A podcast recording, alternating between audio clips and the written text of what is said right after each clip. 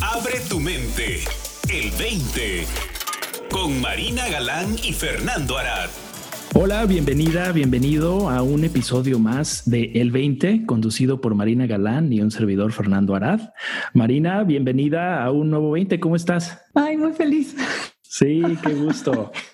Muy feliz de estar aquí, Fernando. De verdad que sí. Justamente te lo quería decir hoy. ¿Cómo disfruto explorar contigo? Muchas gracias, Marina. Igualmente, de verdad que esta oportunidad es una oportunidad de pues de, gozar contigo esta exploración, adentrarnos a esto que normalmente eh, de otra forma no se da, ¿no? Porque estamos acostumbrados a platicar de, digamos que lo superficial en la vida y en estas exploraciones contigo, pues nos adentramos a, los secretos de nuestra mente, de nuestra experiencia como seres humanos y yo también la disfruto mucho. No, y la manera, Fernando, la manera, porque es una, una complicidad tan rica contigo en una libertad de, pues a ver qué ves tú, pues a ver qué veo yo y a ver cómo se conjuntan, ¿no? Y el, estar tan abiertos a que suceda me vuela la cabeza, me encanta, gracias. Igualmente, gracias a ti. Pues hoy tenemos un tema interesante que creo que a todos los que estamos en, una exploración espiritual como tú y yo, creo que, creo que viene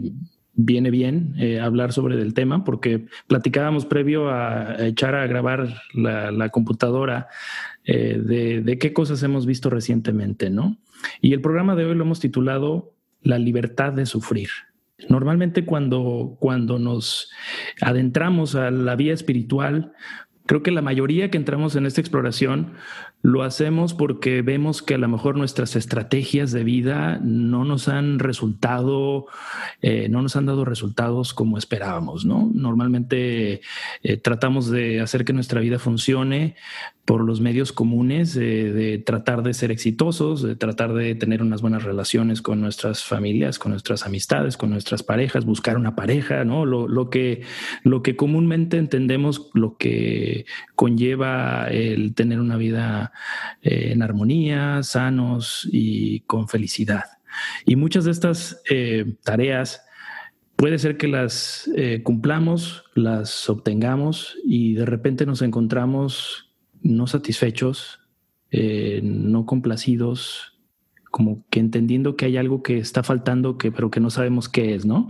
Y creo que muchas veces eso es lo que nos lleva entonces a explorar en una dirección contraria ¿qué será lo que me está haciendo falta? Si no me hace falta lo que pensé que me hacía falta por medios económicos o por cuestiones de, no sé, el amor que a lo mejor pensaba que me iba a dar lo que yo sentía que me hacía falta, pues nos lleva esta exploración de, las filosofías, eh, de las religiones, de cualquier eh, tipo de, eh, también quizá estrategia para manejar nuestras emociones o entendernos emocional y mentalmente, que nos empieza a llevar creo, en un camino diferente en el que podemos empezar a entender cosas más profundas de nuestra naturaleza, ¿no? Pero en ese trayecto veo yo, Marina, y lo digo yo por, por mi propia experiencia personal, que también eh, podemos caer en, en un... Eh, vemos que, ok, la felicidad no está tratando de yo ser, convertirme en el CEO de una empresa, ¿no? O de, o de tener mi propio negocio, lo que se ponga de moda, porque ya ves que hay como que ciclos, ¿no? últimamente es viajar, ¿no? Últimamente sí, sí, sí, sí, es que no son las cosas, son las experiencias, entonces vete a viajar y este, no, de cada, como que cada generación tenemos nuestra versión, ¿no? De lo que, de lo que realmente nos va a dar la felicidad, ¿no? Para algunos es algún tipo de, pues de suceso en cuestión laboral, X, ¿no? Y después en lo espiritual o en esta cuestión de, de entendernos emocional y mentalmente, pues también podemos caer en ese mismo error de entonces, ah, ok, ya entendí que no va por ahí, no va por este conseguir más dinero, conseguir el puesto en el trabajo o tener a la chica o el chico ideal. Ya vi que no va por ahí y estoy entendiendo que tiene algo que ver con mi mente y con mis emociones. Entonces podemos caer después en, el, en, en otro error que es tratar de siempre estar manipulando nuestro estado de ánimo para estar en un estado de zen. ¿no? Este que te digo que yo me he metido varias horas eh, meditando para lograr estos estados mentales de la paz y de la tranquilidad, etcétera, etcétera, que me han traído muchas cosas muy ricas y que, y que no voy a negar que ha sido para mí transformador en mi vida. Pero algo que vi recientemente, así está fresquito, es eh, a mí me gusta mucho el budismo, entonces he estado estudiándolo por muchos años en distintas versiones y con distintas, distintos sabores y colores, porque esa sabiduría también milenaria pues tiene, tiene muchas vertientes y tiene muchas versiones. Pero una de las que digamos que es más, eh, la más conocido de, de la filosofía detrás del budismo son los, las cuatro verdades que ennoblecen o las cuatro verdades nobles. Y una de ellas es de que eh, dice que el sufrimiento eh, tiene un fin y que hay una libertad del sufrimiento. Entonces eso para, para mí siempre significó como, bueno, esa es la meta, ¿no? En, en, el mundo espiritual, entonces esa es la meta, la libertad del sufrimiento. Y estoy esperando no sufrir. Meditando, eh, entendiendo inclusive la vida a través de estos principios que tú y yo compartimos y que conocemos, eh, he llegado a, tener una claridad mental y estados emocionales más puros, más limpios, eh, mayor lucidez, mayor tranquilidad y paz realmente. Pero, pero no he estado libre del sufrimiento. Entonces yo he seguido en mi tarea de, de, encontrar la libertad del sufrimiento porque pues yo me lo imagino como ese es el objetivo, ¿no? Si me dicen que en el camino espiritual existe algo como la libertad del sufrimiento, pues eso es lo que yo estoy buscando. Lo conviertes en el objetivo de manera inmediata. Exacto. Para mí ese siempre ha sido el objetivo, ¿no? Inclusive en, esta exploración contigo, esa es la libertad del sufrimiento, ¿no? Y pues hace una semana o dos eh, estaba yo en, un estado mental como medio agitado, nada, nada grueso, pero estaba yo como pensando de más. Obviamente eso tenía, me tenía como ansioso, con emociones encontradas ahí, y me puse a pensar en esto de la libertad del sufrimiento. Y lo que me, lo que me vino a la mente después de simplemente quedarme eh, sentado un rato con las emociones y los pensamientos que me estaban fluyendo en el momento, de lo que me di cuenta de la forma en que lo puedo articular es de que no existe tal cosa como la libertad del sufrimiento. No creo que exista desde mi punto de vista eso porque no lo he visto yo en nadie. Pero lo que sí me di cuenta es de que podemos ser libres de sufrir de distintas formas creo que podemos tener la libertad de sufrir de una forma paciente, compasiva hacia nosotros mismos, con mayor comprensión, que creo que es a lo que apunta continuamente Sid Banks en sus enseñanzas, ¿no? De, del amor y la comprensión. El amor y el entendimiento es lo que nos lleva a un mejor, a una mejor vida.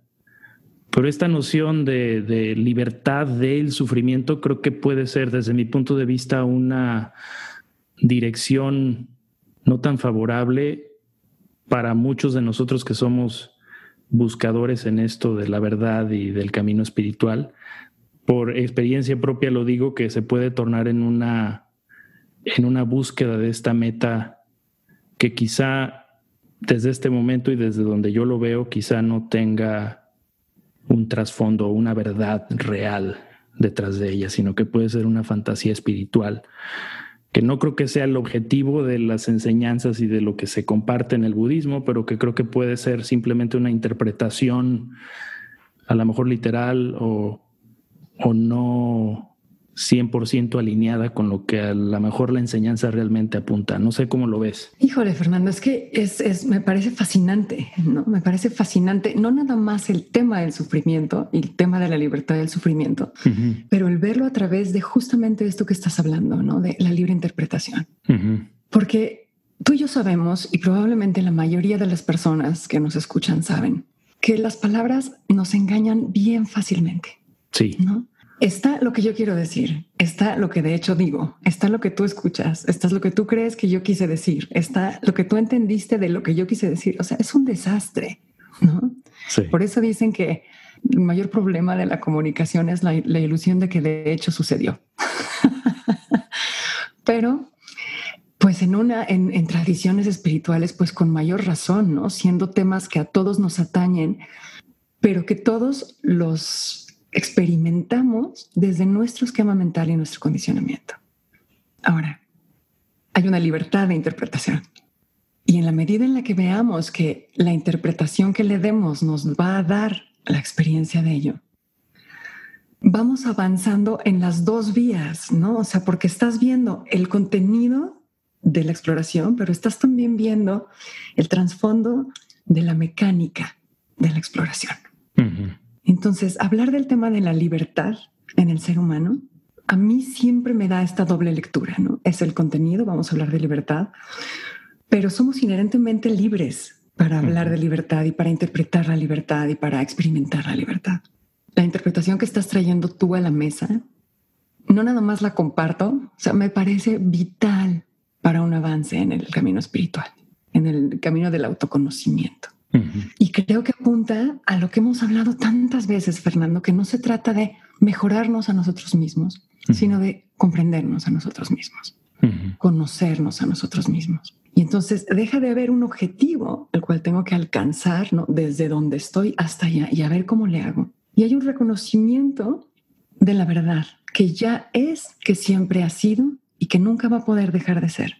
Entonces, cambiar el entendimiento de, ah, me voy a liberar del sufrimiento, que es, o sea, definitivamente quiero llegar a darme cuenta de que soy libre de sufrir, si quiero. Cambia por completo la ecuación, ¿no? o sea, la pone de cabeza, porque implica de entrada que no lo hay, pero que si quieres, puedes. Llégale, ¿no? Dátelo, como dicen ahora los jóvenes, ¿no? ¿Quieres sufrir? Perfecto, dátelo. Y no nada más dátelo, dátelo en la, en la forma en la que tú elijas. No nada más eres libre de sufrir, eres libre de escoger la manera en que lo vas a hacer. El tiempo, la duración, los vericuetos, todo ello y te hace, o sea, como que inmediatamente profundiza la mirada interior. Lo lleva de una afuera, un objetivo exterior, a una mirada interior de, ah, soy libre, soy libre de sufrir y de vivir ese sufrimiento como mejor me plazca. Para mí, muy personal, la libertad se entiende como amor. El que yo pueda escoger sufrir de la manera que yo quiera, implica que soy increíblemente amada porque tengo esa libertad. Pero entenderlo a ese grado, que soy libre de sufrir, apunta a las dos versiones del entendimiento. Eres libre de sufrimiento a menos que elijas lo contrario. Y eres libre de elegirlo. ¿Se entiende? la interpretación que, yo le doy a tus palabras de elegir es una posibilidad de dejar de hacer algo, ¿no? Porque creo que el sufrimiento en sí es un hacer, porque no escogemos, creo yo, conscientemente sufrir. pero inconscientemente podemos acelerarlo, profundizarlo, darle más vida, alimentarlo. Entonces creo que la libertad es cuando nos vemos en sufrimiento, podemos reconocer esa actividad mental emocional que está sucediendo dentro de nuestro sistema y permitirnos, que creo que es otra forma de hablar de la libertad, es el permitirnos explorar lo que está ahí, que entonces nos lleva al conocimiento, que es otra forma de decir entendimiento, y de entrada ya pues existe el amor en esa libertad de podernos dejar en paz con lo que está ahí, ¿no? Claro, pero ves, o sea, seguimos apuntando a esa bifurcación y a las dos opciones de esa bifurcación. O sea, vas a experimentar sufrimiento, eres libre de perpetuarlo, ¿no? Un segundo o 100 años, si quieres. Pero al darte cuenta de que el sufrimiento lo estás creando también tú, está siendo creado por el contraste entre tu ideología y la realidad, pues el soltar la ideología se vuelve una opción evidente e inmediata si quieres. Sí, y creo que también es, es vital conforme vamos entendiendo la mecánica de nuestra mente y emociones, de que esa elección se vuelve una elección más natural y sencilla en el momento en el que entendemos la mecánica de nuestras emociones y nuestros pensamientos en la, y lo que conlleva generar nuestra experiencia. Lo digo porque creo que también es, es un proceso, ¿no? Yo creo que no es, no es algo que, se dé de la noche a la mañana en cuanto me levanto y si sufro, ah, pues tengo que elegir, estoy eligiendo yo sufrir, entonces ahora cómo le hago, o sea, y eso nos engancha más, ¿no? Y creo que es un proceso el podernos entender y podernos dejar en paz. que es natural, pero que creo que estamos ya tan acostumbrados muchas veces después de tantos años de, tratar de manipular nuestros estados emocionales, mentales, etcétera, que tenemos ya más, más práctica haciendo lo artificial que siendo natural. Completamente. Entonces, para revertir esa, eh, como que esa inercia que ya existe dentro de nuestro sistema emocional y mental para seguir generando este tipo de experiencias, creo que también se requiere de un poquito, le llaman de desaprender, ¿no? No creo que exista eso de desaprender, pero es una forma de más bien como de entender cómo es que se genera en nosotros todo esto, para entonces aprender, confiar en que soltando nos va mejor. Completamente. Y me gusta que apuntes a eso, ¿no? Desaprender ¿Cómo le hace uno para desaprender? Porque pues ya lo visto, no hay manera de desverlo. Pero creo que ahí entran muy a, muy a colación las palabras de Sid Banks cuando decía ir más allá de. Entonces, ir más allá de lo aprendido, ir más allá de lo comprendido, ¿no? a una encarnación del entendimiento. Ahora, como bien dices, es un proceso, pero si le quitamos el elemento de tiempo, que pues finalmente es ilusión mental también, estrictamente hablando, pues en realidad volvemos a llegar una vez más a lo que dice Sid. Lo único que necesitas es un nuevo pensamiento, ver más allá de lo que estás viendo ahorita. ¿No? Porque claro, si lo entendemos como un proceso, pues entonces nuestra experiencia de ello va a ser como un proceso. Y si lo entendemos como un proceso complejo y difícil y largo en el tiempo, pues nuestra experiencia de ello va a ser exactamente esa. Pero si nos abrimos a la posibilidad de que todo depende de tener una revelación ahora, de alguna manera, pues ya, una vez más la palabra, ¿no? Hay como más libertad alrededor de ello, ¿no, Fernando? Sí, de acuerdo. Yo creo que es paradójico porque no es algo que sucede dentro del tiempo, pero creo que también muchas veces, al menos te lo digo yo como un buscador de todo este tipo de cosas, eh, también creo que puede alimentar ese preciso buscar esa libertad del sufrimiento instantánea, porque si me dicen que entonces no es un proceso, entonces ¿por qué yo sigo jodido? ¿no? Entonces creo que estoy de acuerdo que, que la esencia de lo que somos y la verdad última, absoluta, es todo está bien aquí, ya, no hay nada, no hace falta absolutamente nada y estamos bien jodidos o no jodidos o como nos sintamos. Estoy de acuerdo, ¿no? En esa verdad última, pero creo que dentro de esa verdad última también se permite ver que existe un proceso, que estamos teniendo tú y yo una experiencia eh, individual, particular, en donde sí tenemos ciertos juicios y cierta forma de ver que hay un proceso, que hemos tenido una historia de vida en el que mi vida se ha ido mejorando o empeorando y, creo que también verlo desde un punto de vista más eh, relativo y humano también suaviza un poquito esa necesidad de que es que entonces no estoy viendo, no he tenido el insight, ¿no? Porque sigo jodido. Entonces, si ellos me dicen que no es un proceso, que es ya, te lo digo porque creo que también existe esa, esa otra parte de la moneda desde ese ángulo, ¿no? Que, de acuerdo, no tienes que esperar 20 años meditando para ver algo esencial, ¿no? Para ti, que te transforme y que te pueda transformar aquí, en este mismo instante, si puedes lograr ver algo profundo alrededor de quién realmente somos, pero que también existe esa otra parte, digamos que más relativa, en la que podemos ser conscientes de que hay procesos de, profundizar, de poder entender, de poder ver, de poder ir madurando también como seres humanos, ¿no? Y yo lo veo como esas dos partes fundamentales de, la vida marina en el que creo que lo ideal para mí, en lo personal, lo ideal es poder encontrar ese punto intermedio donde entendemos que todo se puede dar ya, en cuestión de claridad y de paz y de amor y todo lo que buscamos, porque ya está ahí y que conforme lo vamos viendo, más se hace una realidad en la que confiamos que está ahí, aunque no lo parezca cuando estoy atorado en otra cosa. Completamente. Y me encanta que apuntes a ello, porque tenemos que llegar, si vamos más allá, al espacio de la paradoja en que las dos versiones son ciertas. Y eso apunta a que si las dos versiones son ciertas y pueden coexistir, puedo estar en sufrimiento y estar bien y ser absolutamente libre ahora. Eso. Todo al mismo tiempo. Exacto, sí, sí. Pues esa es la invitación esta semana, Marina. ¿Cómo quisiera cerrar invitándote a ti que nos escuchas a que reflexiones acerca de esto del sufrimiento? Estés donde estés, está perfecto. Así es. Pues gracias, Marina. Nos escuchamos la próxima semana en esto que es el 20. Venga, muchas gracias, Fernando. Para más, visita el20online.com. Abre tu mente. El 20.